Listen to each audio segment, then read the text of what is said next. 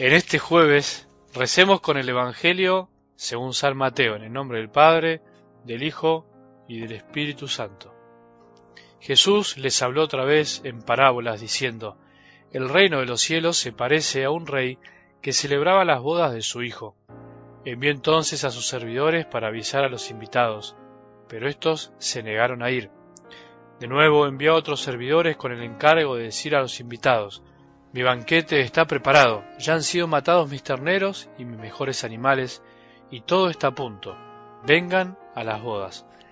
Pero ellos no tuvieron en cuenta la invitación y se fueron, uno a su campo, otro a su negocio, y los demás se apoderaron de los servidores, los maltrataron y los mataron. Al enterarse, el rey se indignó y envió a sus tropas para que acabaran con aquellos homicidas e incendiaron su ciudad.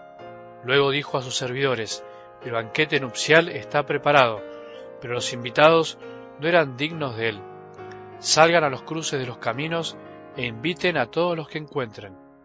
Los servidores salieron a los caminos y reunieron a todos los que encontraron, buenos y malos, y la sala nupcial se llenó de convidados. Cuando el rey entró para ver a los comensales, encontró un hombre que no tenía el traje de fiesta. Amigo, le dijo, ¿Cómo has entrado aquí sin el traje de fiesta? El otro permaneció en silencio. Entonces el rey dijo a los guardias, Átenlo de pies y manos y arrójenlo afuera a las tinieblas. Allí habrá llanto y rechinar de dientes, porque muchos son llamados, pero pocos son elegidos. Palabra del Señor.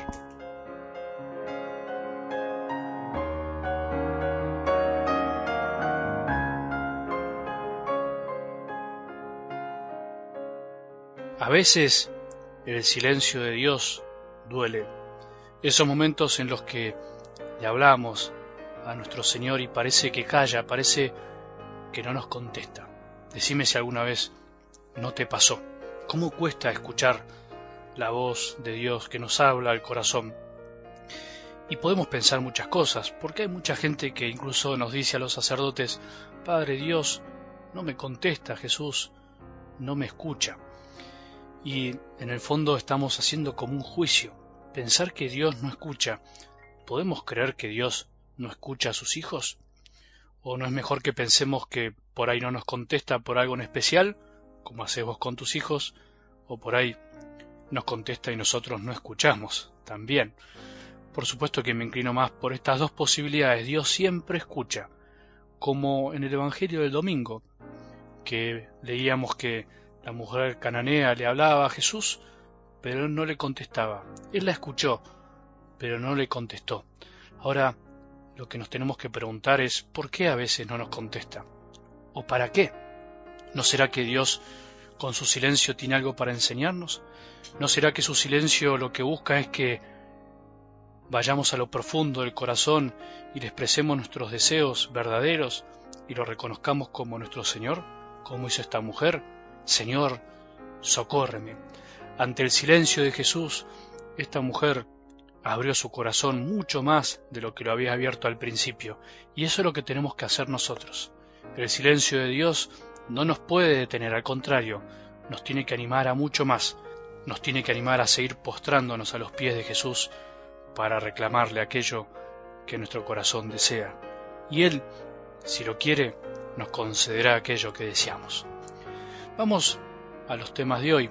Primero, recordemos algo sobre las parábolas que nos va a hacer bien. Hay dos clases de personas, podríamos decir, que reciben las parábolas en los evangelios y también hoy, concretamente. Y con ellas, por supuesto, dos formas distintas de recibirlas.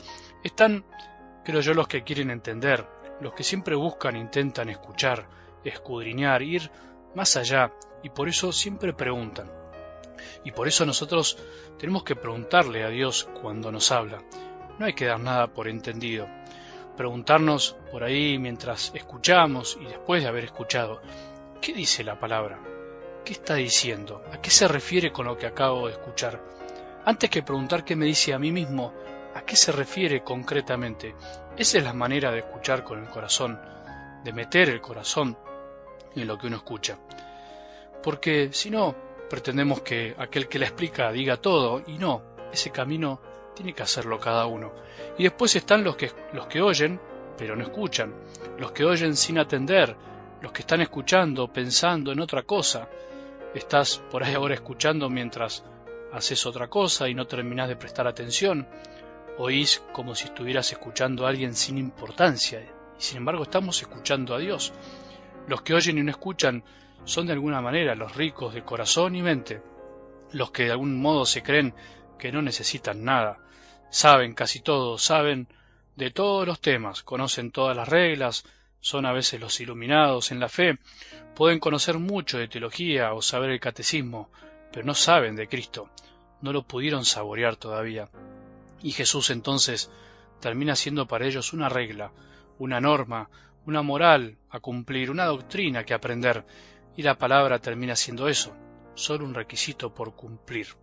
Sin embargo, la palabra es mucho más que eso. De algún modo son los que tienen la mente cerrada, pero la boca bien abierta. Hablan mucho y escuchan poco. Ojalá por eso que hoy nosotros podamos escuchar la palabra de Dios con otra actitud. Ayer escuchábamos que la parábola estaba dirigida a los discípulos. En algo del Evangelio de hoy está dirigida a los fariseos de ese tiempo, a los fariseos de hoy, a los cristianos, que de algún modo tenemos el corazón duro como los fariseos. Y el Señor nos dice hoy que el reino de los cielos es como una gran invitación, una gran invitación de amor, una invitación a participar de un gran casamiento, de unas bodas multitudinarias, de las bodas del Hijo de Dios con la humanidad, con vos y conmigo. Por eso envió Dios Padre a su Hijo, para establecer una alianza de amor con toda la humanidad.